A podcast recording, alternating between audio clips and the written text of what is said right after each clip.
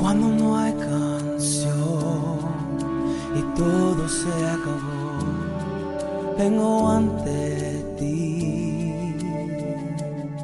Capilla Calvario tiene el agrado de invitar a escuchar el siguiente estudio con nuestro pastor Alberto Álamos. Regresaré a adorar como antes, donde todo eres tú, donde todo eres tú, Jesús. Entonces en el capítulo 19, aquí en este capítulo de Levítico, especialmente en el capítulo 19, el Señor recuerda al pueblo de Israel principios, principios que el Señor ya había establecido eh, en el libro de Éxodo capítulo 20 y nosotros tenemos en el libro Éxodo capítulo 20, tenemos eh, los diez mandamientos. Y aquí en el capítulo 19 de Levítico el Señor refuerza estos mandamientos, pero desde un punto de vista eh, de principio, enseñando principios, enseñando también al pueblo, enseñando principios a la iglesia, de qué manera el hombre puede aplicar estos mandamientos a su vida, de una manera simple, fácil de entender y simple, y de qué manera puede aplicarla a sus vidas. Hay personas, como los israelitas, hay personas, porque no es nada nuevo bajo el sol, dice la Biblia, hay personas que dicen otra vez el pastor va a enseñar lo mismo. Otra vez el Señor me va a enseñar lo mismo. Y son repetitivas, vez tras vez repetitivas. Aparentemente como son repetitivas, son enseñanzas que son muy conocidas. Pero como son enseñanzas repetitivas son enseñanzas conocidas, así de esa misma manera, son enseñanzas que no se toman en cuenta porque no se llevan a la práctica. Y el Señor pacientemente nos repite vez tras vez las cosas que tenemos que hacer y el Señor nos enseña vez tras vez las mismas cosas hasta que lleguemos a la madurez espiritual. Ese es el objetivo del Señor, que lleguemos a la madurez espiritual. Conforme a la estatura de un varón perfecto, dice Pablo a Timoteo, si no mal recuerdo. La palabra de Dios es útil para enseñar, corregir, redarguir e instruir en justicia, a fin de que el hombre de Dios sea enteramente preparado, dice, ¿para qué? Dice, para toda buena obra.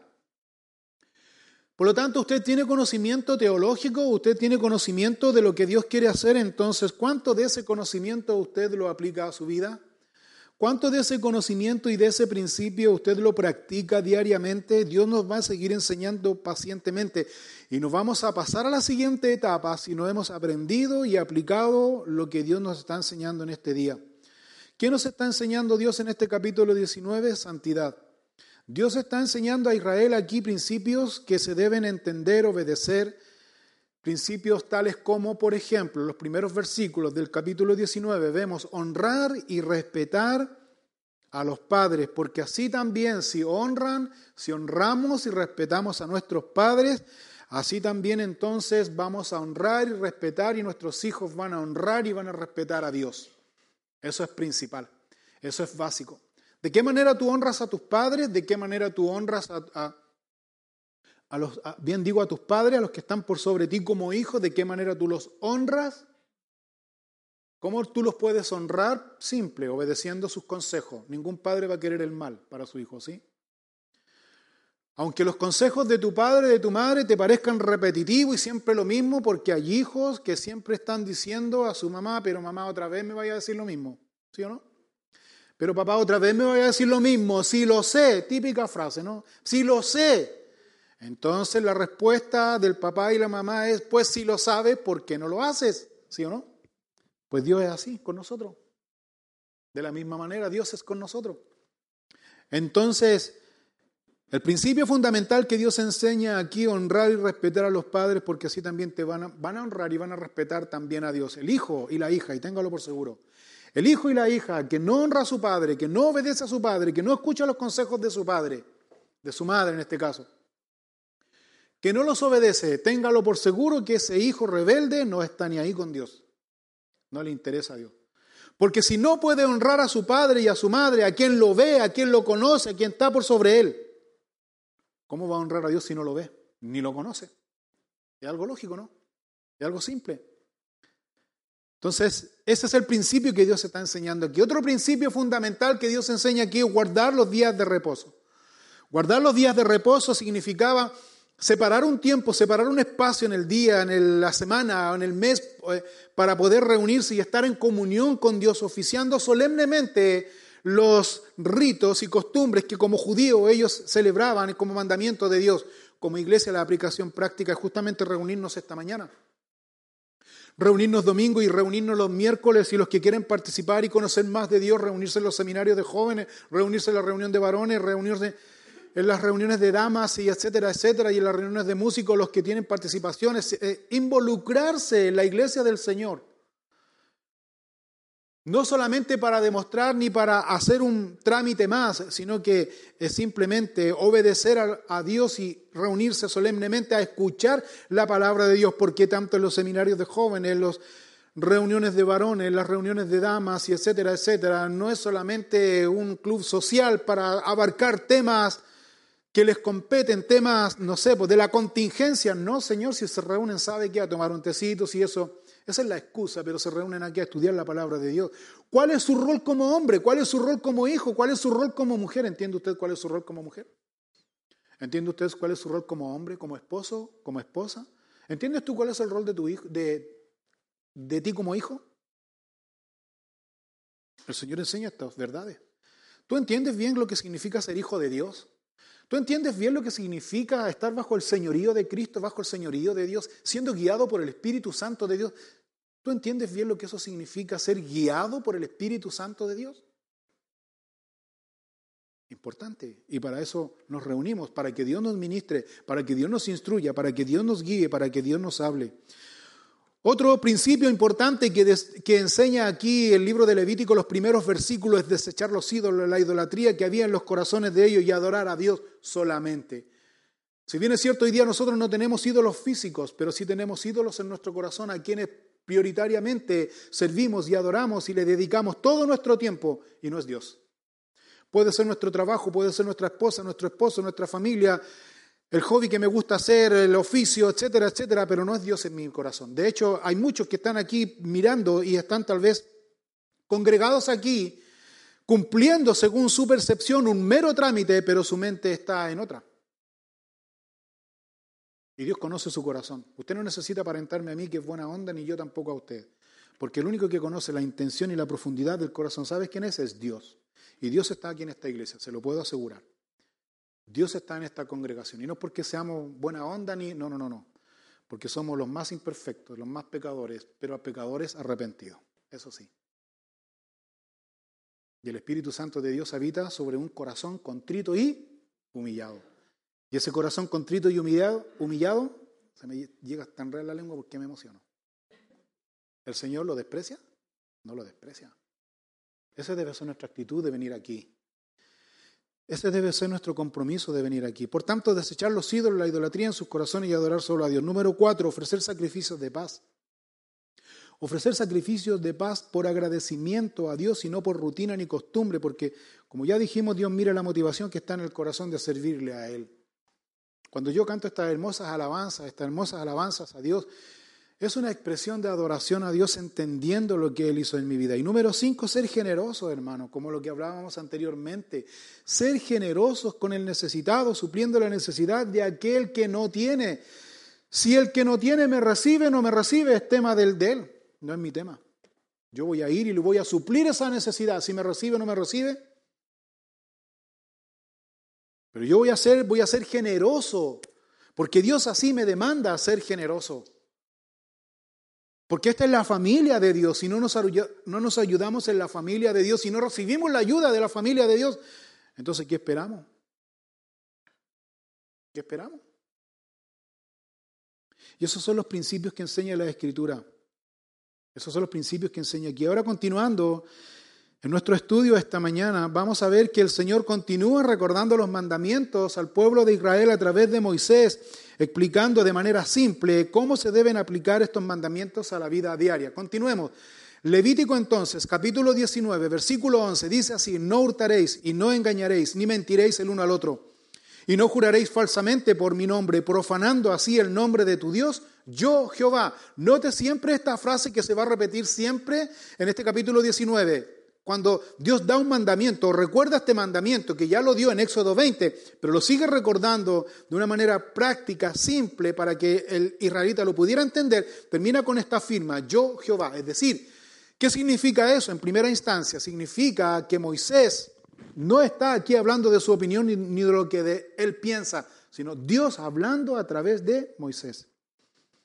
Por lo tanto, en este pasaje aquí que acabamos de leer, reitera una vez más el octavo y noveno mandamiento, que dice, no hurtarás, no dirás falso testimonio contra tu prójimo.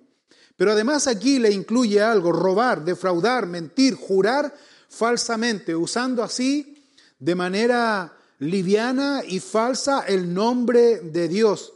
Que eso también es una manera y una forma, de acuerdo a lo que dice aquí, es una manera de robar a Dios. Entonces, la primera enseñanza que demanda aquí, enseña aquí, es ser honestos. Número uno, debemos ser honestos. Debemos ser sinceros entre nosotros mismos como hermanos en la fe. Si lo tomamos como una aplicación práctica, debemos ser honestos, sinceros entre nosotros. Como miembros del cuerpo de Cristo, hablarnos las cosas con altura de mira. Verdad en amor, dice Pablo a los Efesios. Si tú hablas verdad solamente y sin amor, tú estás hablando, perdonando la expresión, brutalidad. Si tú estás hablando amor solamente, sin verdad, solo amor, tú hablas ambigüedad. Por eso la palabra correcta es hablar verdad en amor, con prudencia. Es decir, que entre el cristiano verdadero hijo de Dios tú no puedes decir, lo siento, yo soy así, mi carácter es así, yo siempre he sido así, digo las cosas por su nombre, te guste, no te guste. Eh, para, para, para un poquito. ¿Acaso Dios es así como tú eres con el prójimo? Porque si Dios fuera así como tú eres con el prójimo, así de claro, así de simple, y me da lo mismo que si te gustó o no te gustó, si te molestó, la verdad es que pan, pan, vino, vino, como decimos. Si Dios fuera así, ninguno de nosotros estaría aquí. Si bien es cierto, Dios es paciente para con todos, Dios es lleno de amor, lleno de misericordia, pero a veces Dios nos dice unas verdades. Uy, uy, uy, ¿sí o no? Uy, uy, uy. Yo ayer mismo nomás estuve un ratito solo ahí en mi casa porque mis hijas y mi esposa salieron y en ese ratito el Señor me dio, pero a puerta cerrada. No había cómo salir. Derramado ahí delante de mi Dios llorando como cabro chico. Porque Dios es así, ¿o no? Porque Dios nos ama. Porque Dios nos ama. Por lo tanto, debemos ser honestos entre nosotros, porque el amor de Dios, el Espíritu Santo de Dios, como mirábamos esta mañana en Romanos capítulo 5, versículo 5, dice que el ejercicio que el Espíritu Santo hace nos derrama, nos llena de su amor. Y ese amor se manifiesta que el amor de Dios a través de nuestras vidas, de nuestra actitud, de nuestro, de nuestro trato, de nuestra relación con nuestro prójimo. ¿Sabes cuál es nuestro prójimo? Los que somos casados. ¿Sabes, ¿Sabes cuál es mi prójimo? Los que somos casados. ¿Quién es mi prójimo? Mi esposa. Mis hijos. Ellos son mi prójimo. Mi prójimo no es el vecindario, mi prójimo no es solo la iglesia. Mi prójimo no es la gente que no me conoce. No, yo voy al prójimo, pastor, yo en el prójimo, yo, yo, amo al prójimo, yo sirvo al prójimo, pero en su casa tienen el despelote, por decirlo de alguna manera. En su casa no tienen testimonio. El Señor dice que el prójimo, ¿quién es? Los que viven bajo un mismo techo. Ese es mi prójimo. A Él debo amarlo. A ellos debo amarlo. Con ellos debo ser honesto. Con ellos debo ser de una línea. Con ellos debo demostrar el carácter de Dios reflejado a través de mi vida, en actitudes, reacciones, en perdón, en escuchar más y hablar menos, porque por eso Dios nos hizo con dos orejas y una boca. Si Dios quisiéramos que habláramos más, nos haría con dos bocas y una oreja. ¿Sí o no? Eso sí es lógico. Es lógico. De hecho, el Señor Jesucristo dice que debemos ser pacificadores, ¿sí o no? Pues eso es lo que enseña la Escritura. Otra, otra parte importante que enseña aquí este mandamiento si bien es cierto ser honestos y sinceros entre nosotros mismos como hermanos en la fe, otro punto importante, todos los bienes que el Señor nos ha dado producto de nuestro trabajo producto de nuestro esfuerzo, lo que dice aquí el principio bíblico, no hurtaréis y no engañaréis, ni mentiréis el uno al otro, y no juraréis falsamente por mi nombre, profanando así el nombre de tu Dios, yo Jehová. Número uno, no hurtaréis. Número dos, no engañaréis. Número tres, no mentiréis el uno al otro. ¿Sabe a lo que se refiere? Cuando dice no hurtar, cuando dice no engañar, significa que el producto de tu trabajo, es decir, Dios te dio un trabajo, tú debes ser correcto en tu trabajo, tú debes ser íntegro en tu trabajo, porque si Dios te ha dado el trabajo, pero tú eres un sacador de vuelta, de primera fuente, siendo cristiano, si tú, la verdad, si entras a las 9 de la mañana, pero tú, la verdad es que tú marcaste la tarjeta a las 9 de la mañana, pero realmente, realmente a los ojos de Dios empezaste a trabajar como a las 10 de la mañana, ¿por qué? Porque empezaste con el cafecito, con el chachareo, hacer una, y de repente como a las 10 de la mañana recién te centraste a trabajar, perdóneme que le diga, ahí usted está hurtando y usted está robando y usted está engañando. Verdad. Porque ¿quién me dio el trabajo? Dios. ¿A quién yo me debo? A Dios. A Dios. Debo ser íntegro a Él porque Él es quien mira mi corazón. Si tú haces eso, si tú obedeces a Dios, porque Él te llamó, si tú entregas tu vida a Dios y tú eres responsable con Él, tenlo por seguro que así como Dios mira tu corazón, Él te va a poner en un lugar de honra. ¿Sí o no? La Biblia dice en Hebreos capítulo 6, versículo 10, dice, porque Dios no es injusto para olvidar la obra que habéis mostrado hacia su nombre, sirviendo a los santos y sirviéndoles aún. Me lo aprendí hasta de memoria, ¿sabe por qué? Porque cuando yo llegué a la iglesia, esta aplicación práctica me llegó. Yo trabajaba en aquella época, me acuerdo yo, en una fábrica de muebles, cerca de mi casa. Por lo tanto, cerca de yo no tomaba micro, yo me venía caminando. Así que me venía caminando a mi trabajo, eh, entrábamos a las 8 en la empresa, nos daba desayuno, tomábamos desayuno, y yo trabajaba en el patio de maderas. Ahí ese era mi trabajo, en el patio de madera, al aire libre, ahí estaba yo. Y yo lo más normal, lo que todo el mundo hacía era que empezábamos a echar la talla. Yo, la verdad es que yo, una de las cosas que Dios me tiene que cambiar es el peluceo. La verdad es que yo soy muy peluzón. Y trato de que Dios me ayude en esta área, pero me cuesta, hermano. soy muy travieso, la verdad. Bueno, pero fíjese que me di cuenta el Señor me hizo dar cuenta que eso no era correcto, de verdad, porque si a mí la empresa me está dando un sueldo, una remuneración por cumplir un horario de trabajo y ser eficiente en mi trabajo, yo no podía hacer eso porque la Biblia me enseña de que yo estoy hurtando, estoy engañando y no estoy siendo honesto con mi prójimo. Así que ahí de esa manera el Señor me empezó a enseñar. Y cuando tenía tiempo libre, yo sacaba la Biblia, sacaba mis libros que me gustaban, y cuando tenía tiempo libre, en horario de trabajo, yo me ponía ahí a leer la palabra del Señor. Y cuando venía el jefe y me pillaba, obviamente me reprendía, me llamaba la atención, entonces yo inmediatamente y equivocadamente decía, ¿qué sufre uno por la causa de Cristo? Mentira, si estáis leyendo en algo que no te corresponde, ¿sí o no? Para eso tiene un horario de colación y nos daban su buen tiempo de colación. Y ahí lo que hacía yo, aprendí la lección y empecé a organizar mi tiempo. Eh, con mucha vergüenza me expongo aquí para dar a entender de que esa es la parte práctica que Dios nos enseña que nosotros debemos cambiar. Otra parte práctica que nosotros debemos mirar y ver, ser honestos.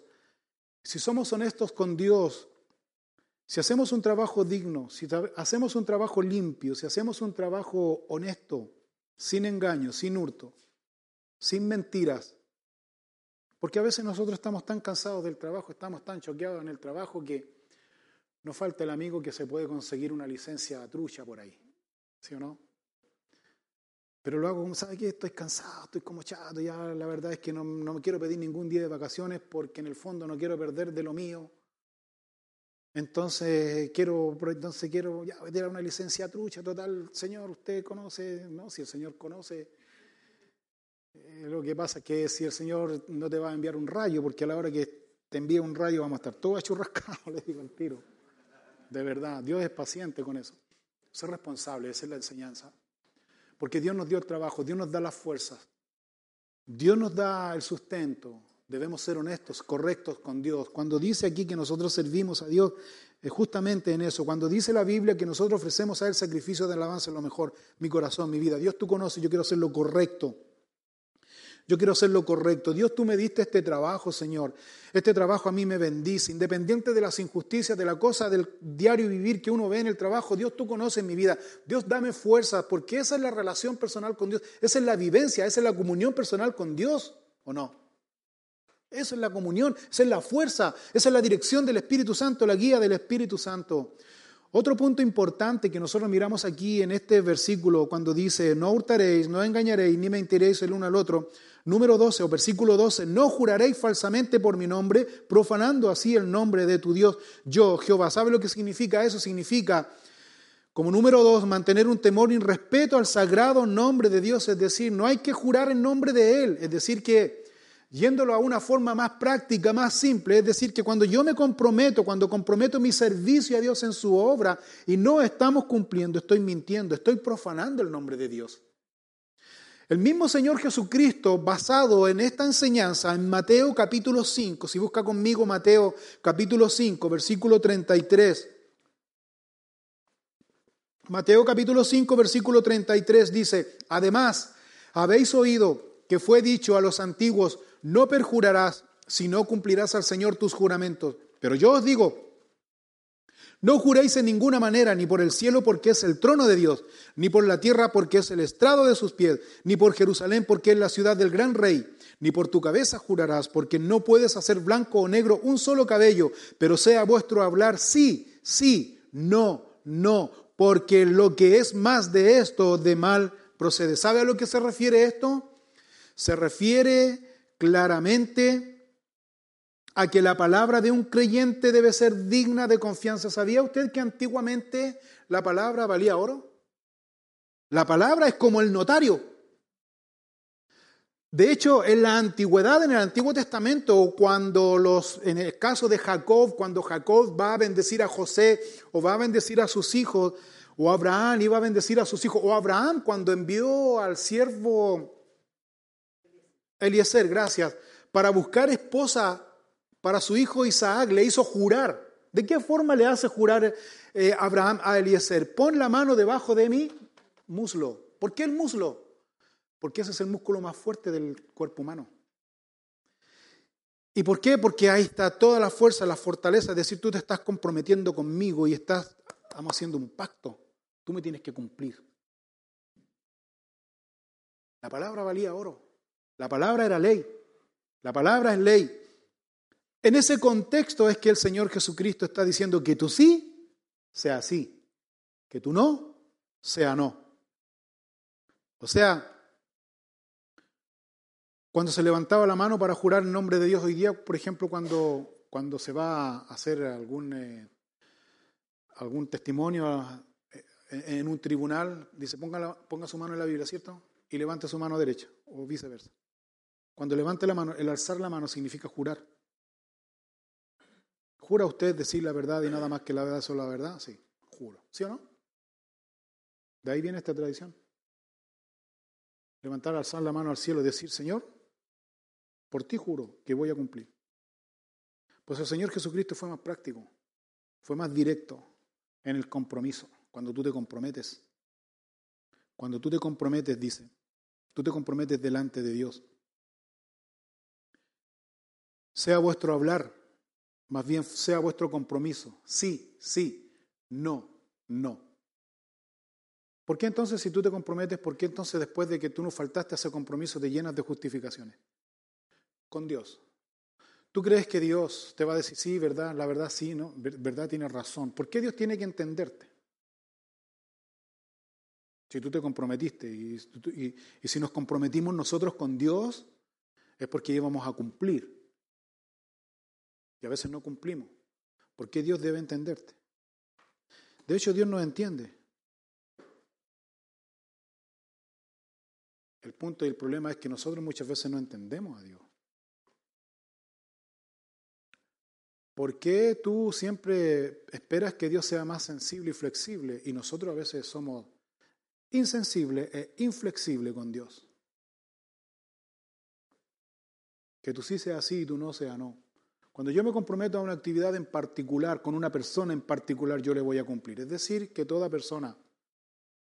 Y eso es parte de la ceremonia, cuando, cuando se hace una ceremonia matrimonial y el padre, no el padre, no, el, ¿cómo se llama? El, el pastor. No sé por qué dije padre. El pastor.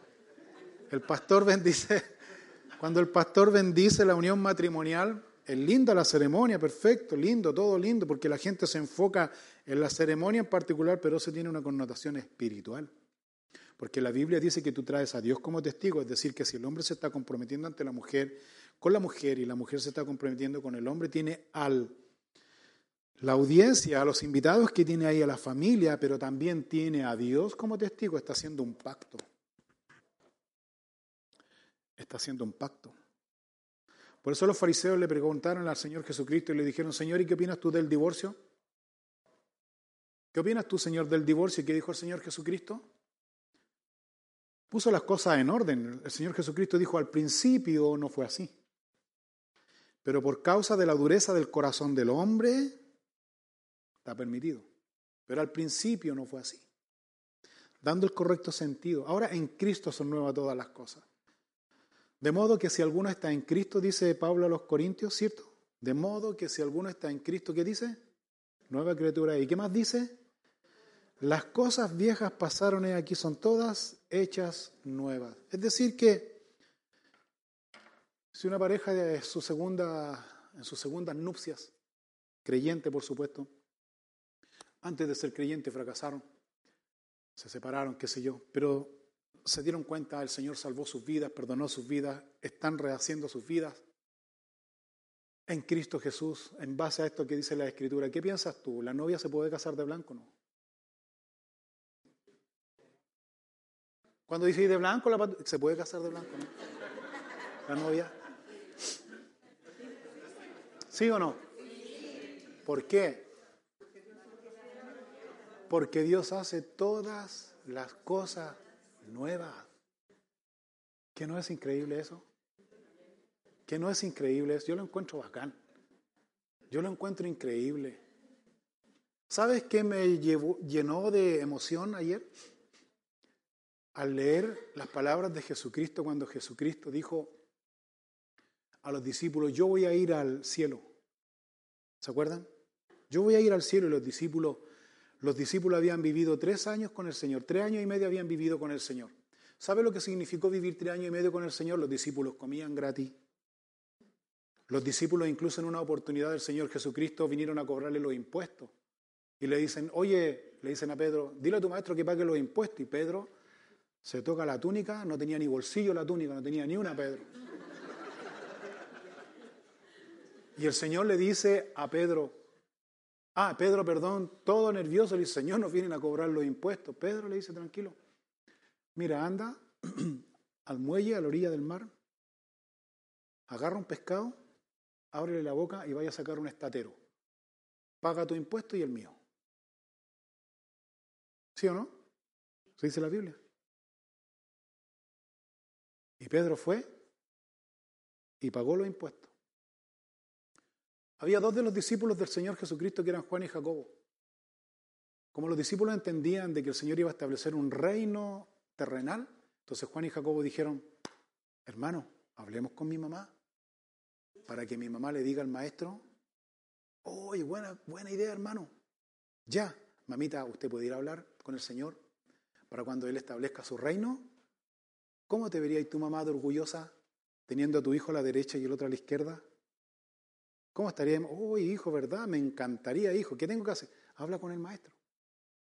Y la mamita fue a hablar con el maestro y le dice, Señor, ¿por qué no permite que mis dos hijos, uno se siente a tu izquierda y otro a tu derecha, se van a ver bonitos? Incluso hasta son parecidos, Señor. Y tú como eres pintoso, Señor, tú como, como que eres... Y ellos son reencachados también, Señor, porque para una madre no hay hijo feo. Ni hijo malo. Así que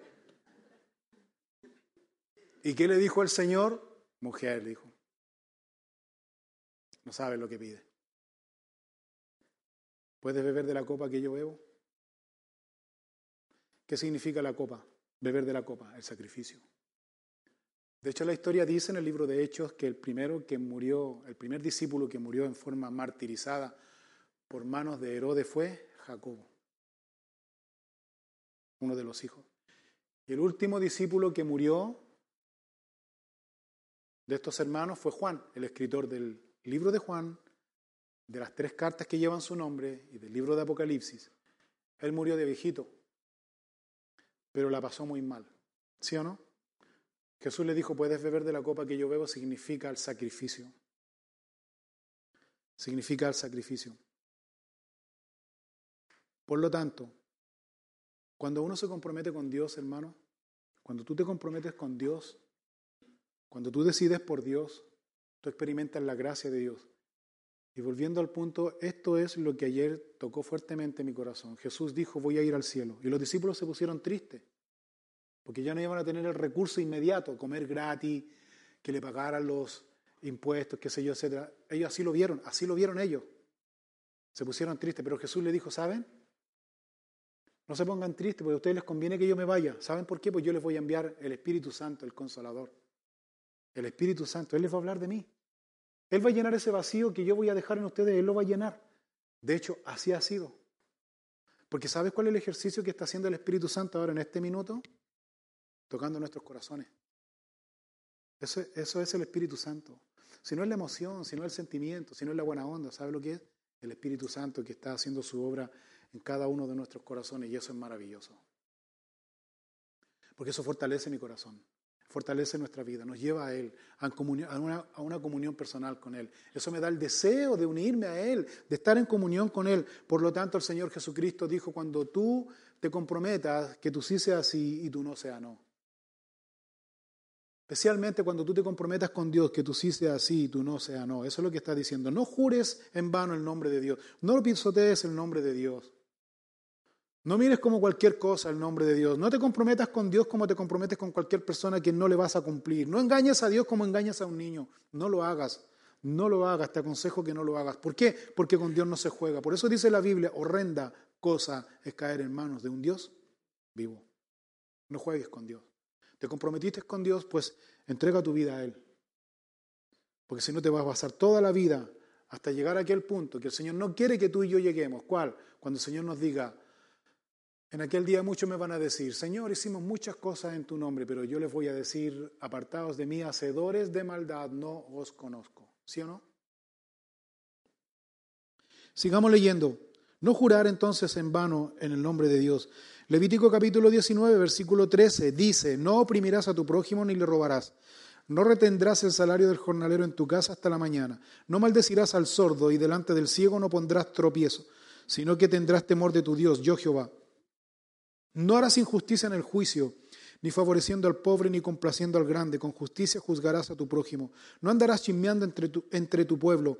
No atentarás contra la vida de tu prójimo, yo Jehová. No aborrecerás a tu hermano en tu corazón. Razonarás con tu prójimo para que no participes de su pecado. No te vengarás ni guardarás rencor a los hijos de tu pueblo, sino amarás a tu prójimo como a ti mismo, yo Jehová. Aquí vemos una serie de leyes que de manera práctica el Señor está enseñando el trato práctico que el creyente, o en este caso el israelita, pero el creyente más bien en forma práctica y actualizada, el Señor está enseñando que el creyente debe actuar hacia o con el prójimo, con el extranjero, con el trabajador, siendo justo, siendo compasivo, siendo equitativo también con el trabajador, pagando lo justo. Muy importante eso. Y verás como dice la canción, y verás como quieren en Chile, dice, al amigo cuando es forastero. Si hacemos un recuento de los amigos forasteros, nuestros hermanos extranjeros que tenemos entre nosotros, ojalá no nos llevemos mala impresión, sino que ojalá sí pueda decir, sí, pastor. Que ellos puedan decir, sí, pastor, en esta iglesia realmente, en esta iglesia realmente quieren al amigo extranjero o al hermano extranjero, ¿sí o no? Oh, bendito Señor. Sigamos entonces, sigamos, sigamos hablando aquí. Hermanos, ¿Cuántos vamos a partir de esta base? ¿Cuántos de los que estamos aquí somos tenemos la convicción de que somos hijos de Dios. Perfecto. Entonces, ¿sabía usted que si somos hijos de Dios, nuestra ciudadanía está en el cielo? Por lo tanto, no somos extranjeros. ¿Ve cómo los pillé? Somos uno en Cristo. Porque en Cristo Jesús no hay esclavo ni libre, no hay hombre ni mujer, no hay judío ni gentil. ¿Qué somos en Cristo Jesús? Una iglesia, una familia. ¿Por qué hacemos diferencia? Porque los que hacemos diferencia, o los que hacen diferencia, más bien dicho, los que hacen diferencia, tengo muchas dudas si realmente son hijos de Dios o no. Porque el hecho de que tú te congregues en este lugar no te hace hijo de Dios, ¿sabías tú? ¿Sabes tú quién está aquí? En medio nuestro de esta maravillosa congregación. El Espíritu Santo de Dios. Está el Espíritu Santo de Dios, ¿cierto? Aleluya, gloria a Dios. Está el Espíritu Santo de Dios. Pero ¿sabe quién está aquí también? Los instrumentos de Satanás. Entonces, ¿quién prima en mi vida? El Espíritu Santo de Dios. ¿Cómo se manifiesta el amor del Espíritu Santo? De manera práctica, en que yo amo a mis hermanos. Ama a tu prójimo, dice. ¿Cómo qué dice? Como a ti mismo. Pero primero, ¿qué debes, ¿a quién debes amar? A Dios. Y segundo, a tu prójimo como a ti mismo. Por lo tanto, si tú amas a tu prójimo como a ti mismo, no hagas a otro lo que no quieres que te hagan a ti. Tan simple como eso. Que John Lennon lo repitió, ese otro tema. Pero el principio que sacó John Lennon para decir esa frase es bíblico. O sea, primero lo dijo el Señor Jesucristo. ¿Me entiendes? No sé por qué dije, no me gusta la música también, por eso será. También dice, y enseña a cuidarse de los que murmuran con mala intención contra su prójimo, dice aquí. Es decir, que Dios enseña a no injuriar el buen nombre de su prójimo. Dice claramente, no andarás chismeando entre tu pueblo. O sea, el cagüín y el rumor era de tiempo antiguo, no es nada nuevo. Chismeando, dice, no andarás chismeando entre tu prójimo, es decir, la palabra chismoso quiere decir andar de casa en casa, como un vendedor vendiendo y revendiendo su producto de casa en casa, es decir, repitiendo lo mismo, tomando algo de una casa y llevándolo a otro lugar con el fin de destruir. Eso es pecado, dice. Dios condena eso como pecado. Cuando una persona se sienta a la mesa a hablar de otra persona de mala manera, de tu hermano, de tu prójimo, eso es pecado, eso es rumor, eso es chisme, malintencionado. ¿Sabías tú? Eso es lo que dice la Biblia. Eso es pecado a los ojos de Dios. Es pecado hablar del pastor de la esposa del pastor y de los hijos del pastor de mala manera. Es, decir, o sea, hablando bien claro, y que el pastor hable mal de la gente también eso es pecado, si tanto va para allá como para acá. Y uno no puede asumir y uno no puede decir, ¿sabe qué? La verdad es que, bueno, la verdad es que eso es una lucha que yo tengo y la verdad es que no puedo salir de esto. Entonces, no es que no pueda, sino que simplemente no quieres, porque el que quiere puede.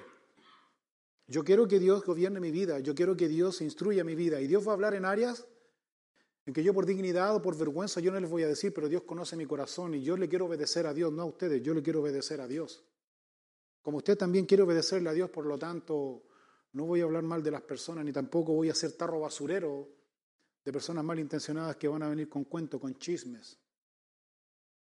Hay iglesias que se han dividido, especialmente esta iglesia se ha dividido muchas veces por cagüines y chismes ni siquiera por doctrina.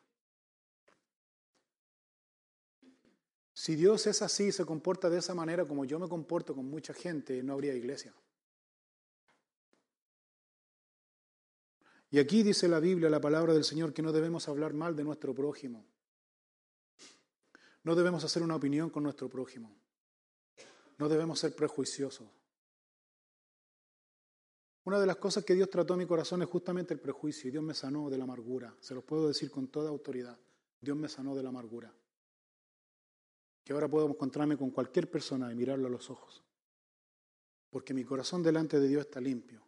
No perfecto, pero limpio. Porque nadie es perfecto, pero limpio. Íntegro. Íntegro. Donde yo puedo estar frente a cualquier persona, a cualquier situación y pararme firme No con pachorra ni, ni con orgullo, porque es otra cosa, sino con dignidad, porque el Espíritu de Dios me pone de esa manera. Su gracia, su amor, su misericordia. Eso es muy importante entender.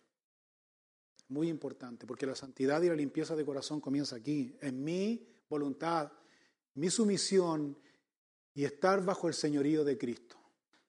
Eso es lo que nos enseña la Biblia, por eso estoy aquí, por eso estamos aquí. ¿Estás tú sometido a Cristo? ¿Está tu voluntad sometida al Señor? ¿Estás tú sometido bajo el señorío y la voluntad perfecta de nuestro Señor Jesucristo? La Biblia dice textualmente aquí, Proverbio capítulo 11, Proverbio 11, versículo 3, el que anda en chisme descubre el secreto, más el de espíritu fiel lo guarda todo. ¿Te fueron con un cuento del pastor? Que el pastor, ¿qué se cree ahora que anda con un corte de pelo ahí? Parece que lo asaltaron.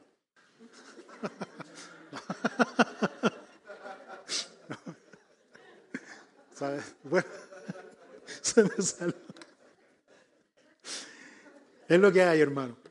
Proverbio 20, 19. El que anda en chismes descubre el secreto. No te entremetas, pues, con el suelto de lengua. Hay personas que están, son muy ávidas a este tipo de cosas. Si bien es cierto, no profieren ninguna palabra, pero les gusta andar parando la oreja, como decimos en buen chileno, envenenando su mente, envenenando su corazón, envenenando su vida. Es terrible, hermano, yo lo he podido comprobar, es terrible personas que personas amargadas, personas que dicen conocer a Dios pero no conocen a Dios, es terrible, es, es terrible que esas personas mal influencian a otros. Y esas personas quienes frecuentan y mal influencian a otros y no hacen esto que dice aquí la palabra del Señor. Dice, no te entremetas pues con el suelto de lengua. Es decir, que la persona que sí se entremete con el suelto de lengua sabe lo que termina siendo un suelto de lengua igual. De verdad. Hay que hacer una distinción. Hay que seleccionar nuestras amistades. Hay que seleccionar nuestro compromiso con amistades. Amistad y ministerio, hemos aprendido, y el Señor nos enseña, amistad y ministerio son dos cosas distintas. ¿Acaso el Señor Jesucristo, cuando vino Judas Iscariote y el Señor Jesucristo sabía que Judas Iscariote era uno de sus amigos, el Señor dijo, ya no voy a llamar más siervos, sino los voy a llamar, ¿qué dijo? Amigos, si ustedes hacen lo que yo les mando. Pero resulta que cuando Judas Iscariote mostró su traición delante de él, el Señor, y cuando en el último minuto vino Judas Iscariote de noche con 600 más que venían atrás, vino Judas Iscariote en su plan de tomar por sorpresa al Señor Jesucristo y poder ahí arremeter contra él, Jesucristo le dio una tremenda sorpresa a Judas Iscariote. ¿Cuál fue la sorpresa? Que mientras Judas iba de noche mirando dónde estaba el Señor, el Señor se le apareció, se le puso delante. ¿Y qué le dijo? ¿Qué le dijo? ¿A qué vienes, amigo? Amigo.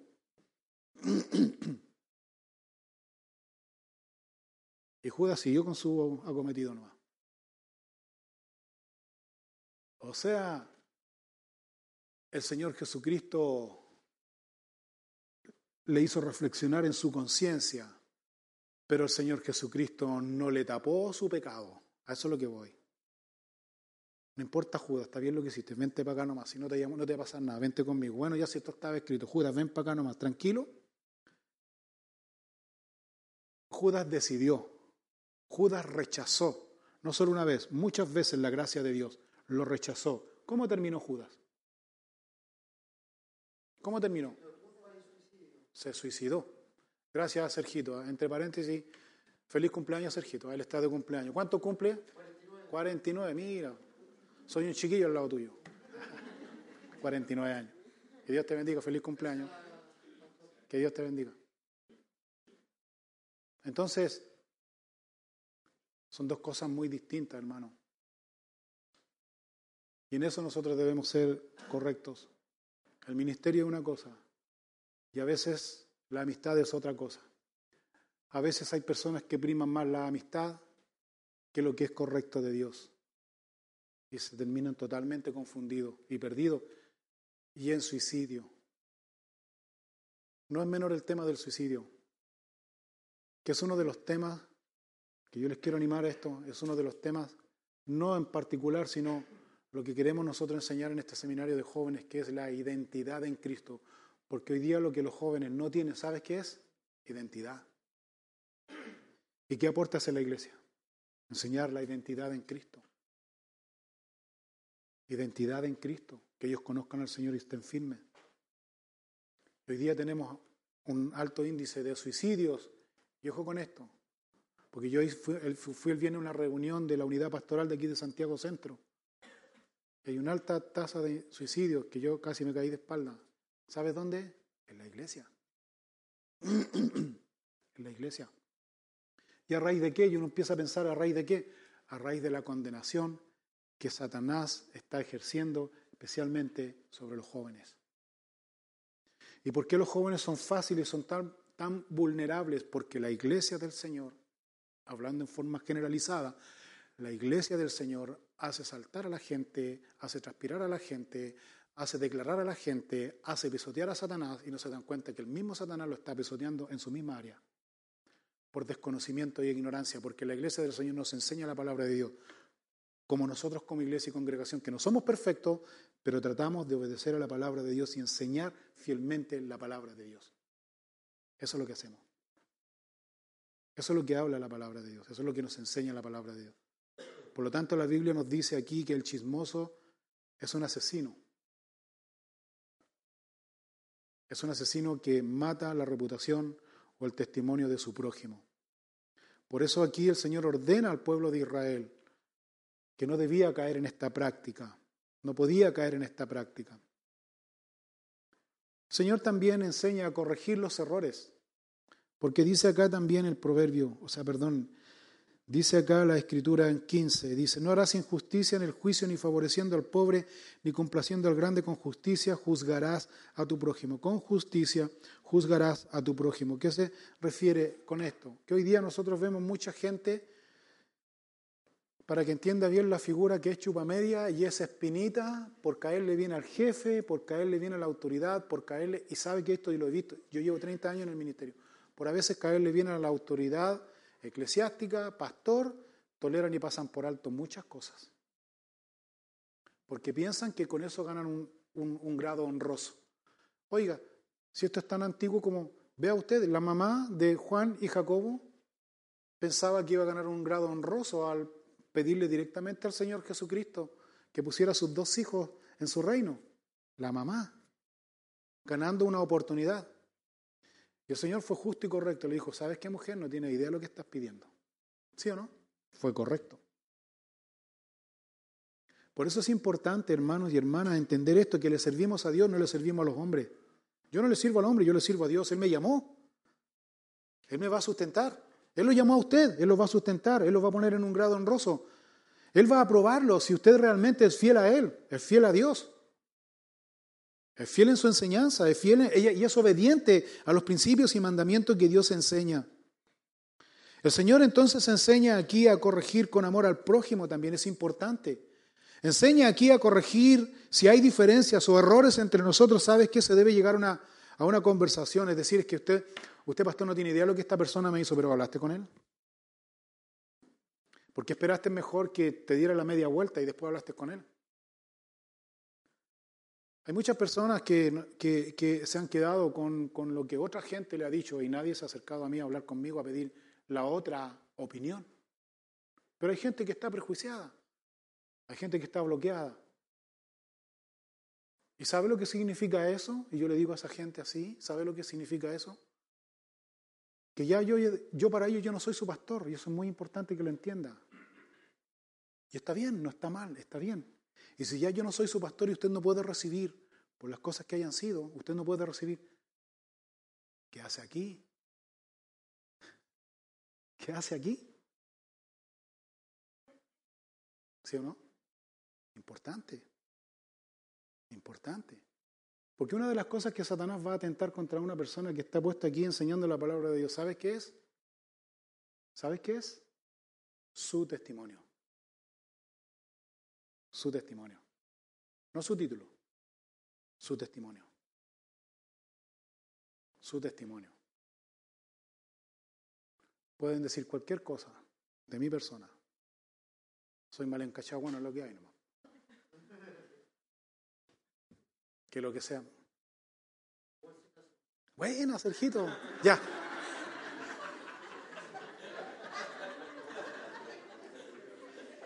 Fuimos a la misma peluquería, parece. ¿eh?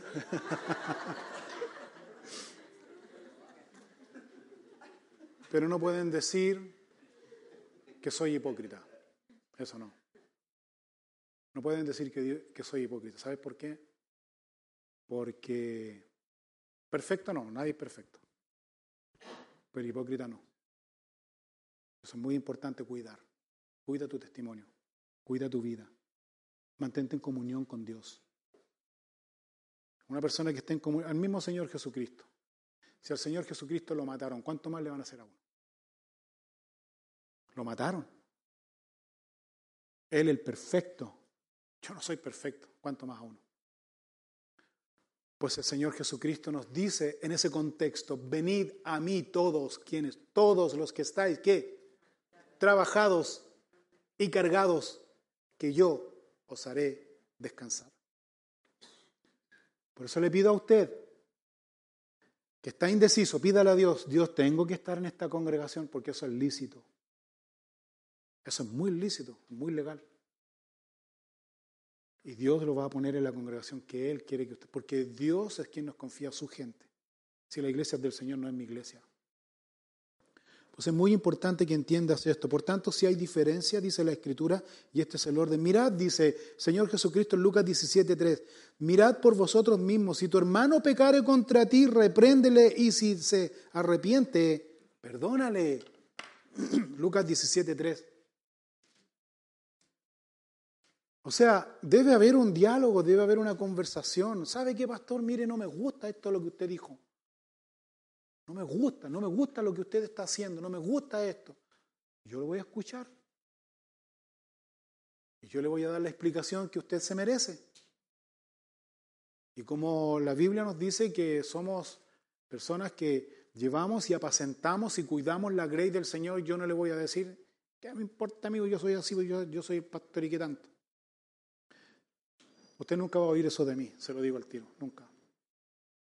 Porque yo la respuesta que le voy a dar va a ser bíblica. Yo le voy a decir, ¿sabes qué? La Biblia enseña esto. Porque mi opinión no tiene mucha trascendencia. Lo que la palabra de Dios, porque esto es nuestro fundamento, ¿sí o no? Eso es lo que hablábamos nosotros en la mañana como fundamento.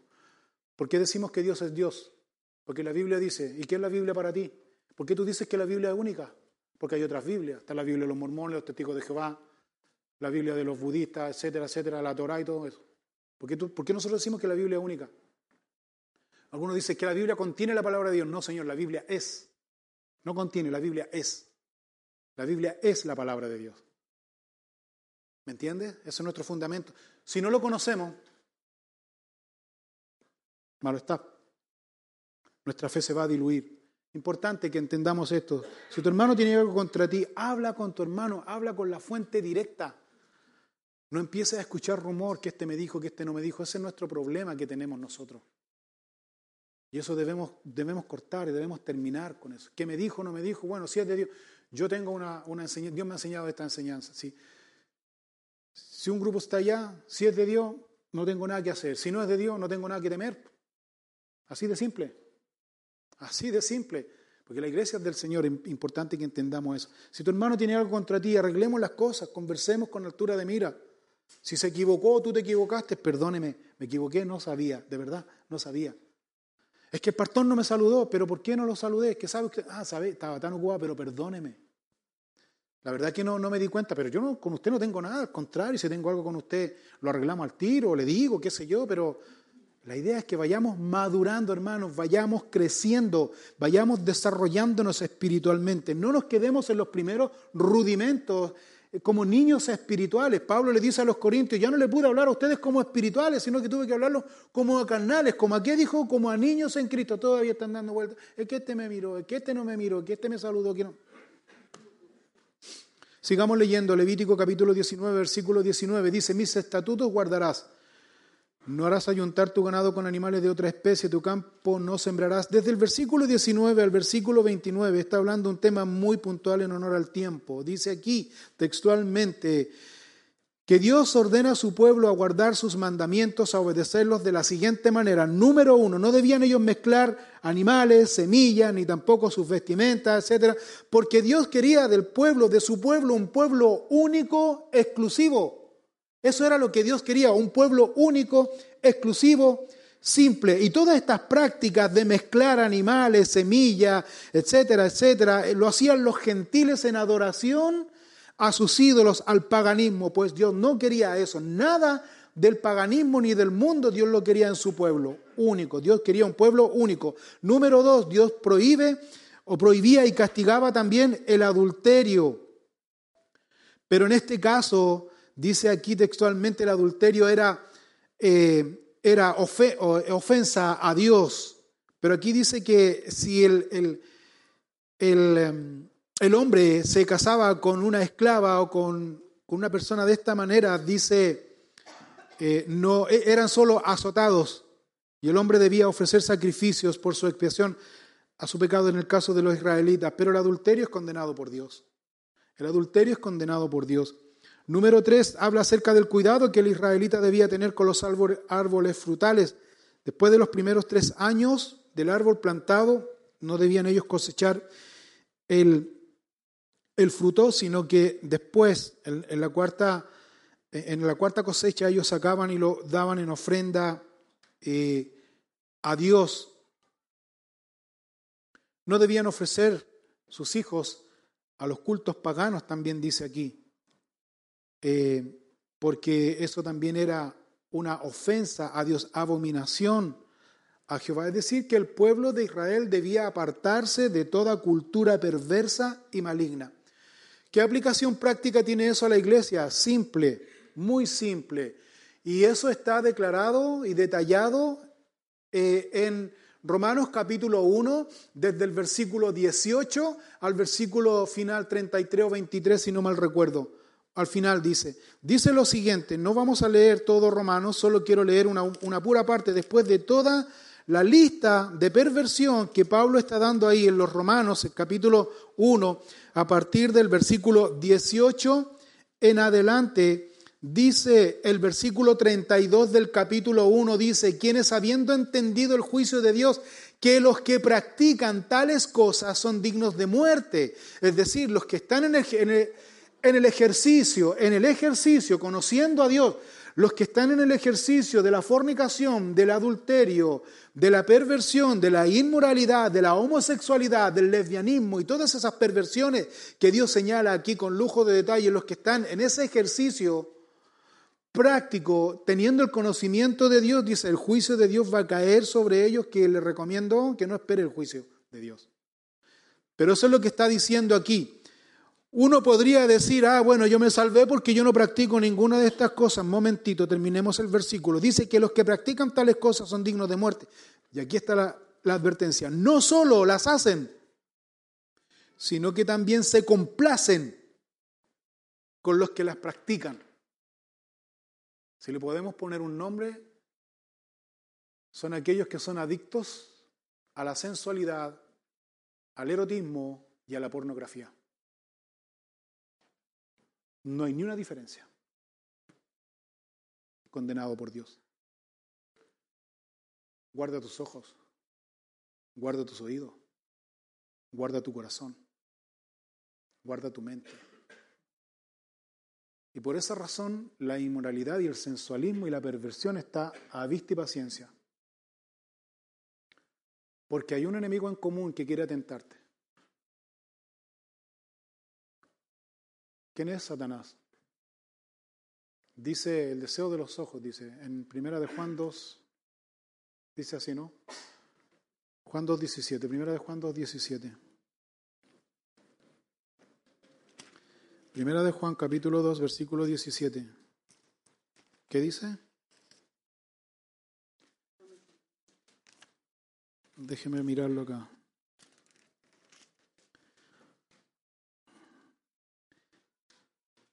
Perdón, 16. Porque todo lo que hay en el mundo, dice, todo lo que hay en el mundo, los deseos de la carne, los deseos de los ojos y la vanagloria de la vida, no proviene del Padre, sino del mundo. Y el mundo pasa y sus deseos, pero el que hace la voluntad de Dios permanece para siempre. Hermanos, debemos vivir en santidad y pureza espiritual a Dios. Hay cuatro cosas, cinco cosas importantes que debemos aprender de estos versículos. Que el Señor Jesús nos quiere mantener en un solo camino, agradando solamente a Él en todo tiempo. Y debemos nosotros como cristianos, hijos de Dios, desechar toda inmundicia. El que sabe hacer lo bueno y no lo hace es pecado. ¿Sabes tú hacer lo bueno? Haz lo bueno. Número dos, el Señor mantiene o quiere mantener nuestra mente limpia para no caer en tentación y lazo. Número tres, el Señor nos enseña que la prioridad en nuestra vida, ¿quién es? Es Dios. Si hay otra prioridad en tu vida que no es Dios, estás sin idolatría y eso es abominación a Jehová. Número cuatro, la palabra de Dios nos mantiene alejados de toda influencia pecaminosa. ¿Quién? La palabra de Dios, porque Dios nos da algo importante espiritual que se llama discernimiento espiritual, discernimiento espiritual. Y número cinco, la palabra de Dios nos enseña cada día cómo llevar a nuestros hijos en una comunión personal con Él. ¿De qué manera? Diciéndole, uno diciéndole, pero segundo también, viviendo. Desde el versículo 30 al 37 de Levítico 19, para terminar el capítulo, debemos nosotros claramente apartar un tiempo específico para congregarnos a Dios.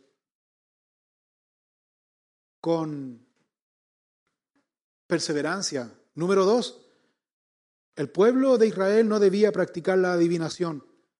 Tú estás muy ávido al, y atento a lo que dice el horóscopo. Es que pastor sabe que yo soy, yo soy Piscis. Y la verdad es que yo no me llevo bien porque el carácter, yo soy Tauro, pastor, y yo soy Virgo, y yo soy... Da lo mismo. Práctica, eso es practicar la adivinación, dice. Número cinco, los jóvenes, dice, debía respetar y honrar a los ancianos con temor de Dios. Los jóvenes. Tienes tu abuelo, tienes tus padres, tienes que honrarlo, tienes que obedecerle. Tienes que amarlo, tienes que quererlo. Porque algún día en la vida no van a estar. Y a mí que me ha tocado hacer muchos funerales de padres, de abuelitos, es triste ver ahí en el cajón los nietos, los hijos, llorando amargamente. ¿Por qué te fuiste? ¿Y por qué te fuiste? ¿Y por qué te fuiste? Y se fue nomás. Pero llorando amargamente. ¿Por qué? Porque cuando tuvieron la oportunidad no dieron amor. Tú tienes a tus padres vivos, tienes a tus abuelitos vivos, tú tienes a tus tíos vivos, tú tienes gente que comparte contigo, pues ¿qué espera para compartir con ella? ¿Qué esperas para ir a visitarlo? ¿Qué espera para decirle te amo, mamá, te amo, papá? No, pero es que no, no, no que nada. En Cristo no hay diferencia. Si somos cristianos, si somos hijos de Dios, no seas egoísta, no te dejes envolver y llevar por este mundo. El mundo es cruel, el mundo te quiere separar de Dios y cuando el mundo te quiere separar de Dios, ¿sabe la forma que usa separándote de tus padres? Cuando el mundo te empieza a separar de tus padres, ¿qué más tú no estás ni ahí con Dios? Seamos honestos. Seamos honestos. Tú te separas de tus padres por lo que hayan sido. Tú tienes la verdad de Dios en tu corazón, como hayan sido tus padres, buenos, malos, como hayan sido. Tú eres hijo de Dios, conocedor de Dios. Ámalos, porque eso es lo que hizo Cristo contigo. ¿O acaso Cristo te preguntó cómo eras tú? Tienes que amarlo. ¿Acaso Cristo dijo, a ver, ¿qué hiciste por mí? A ver, voy a pensarlo si muero por ti o no. ¿Acaso hizo eso? Murió por amor. Si Él hizo eso por amor, y yo vivo de ese amor y experimento ese amor de Dios, ¿quién soy yo para limitar? ¿Quién soy yo para no perdonar? Importante, importante detalle que tengamos siempre claro en eso. Los judíos, tanto como la iglesia del Señor, también debía amar al extranjero, brindarle apoyo, brindarle su amor. Debían ser justos. Nosotros el cristianismo, los cristianos debemos ser justos. Debían guardar y poner en práctica todos los mandamientos, etcétera, etcétera, etcétera. Mandamientos y principios de Dios que Dios nos enseña aquí en Levítico capítulo 19. Que Dios les bendiga, hermanos. Que Dios haga resplandecer su rostro sobre cada uno de ustedes. Que nos llene de su poder, de su Espíritu Santo y que podamos siempre reflexionar en esto. Váyase a su casa pensando en esto. Dios nos ama. El Señor nos ama. El Señor nos ama con un, con un amor incondicional. El Señor está más entusiasmado que usted para tener esta comunión, esta relación personal con Él. Que Dios les bendiga, les bendiga. Cuando no hay todo se acabó, vengo ante ti. Si necesitas oración, escríbenos a oración@capillafm.cl. Regresaré a adorar como antes, donde todo eres tú, donde todo eres tú, Jesús.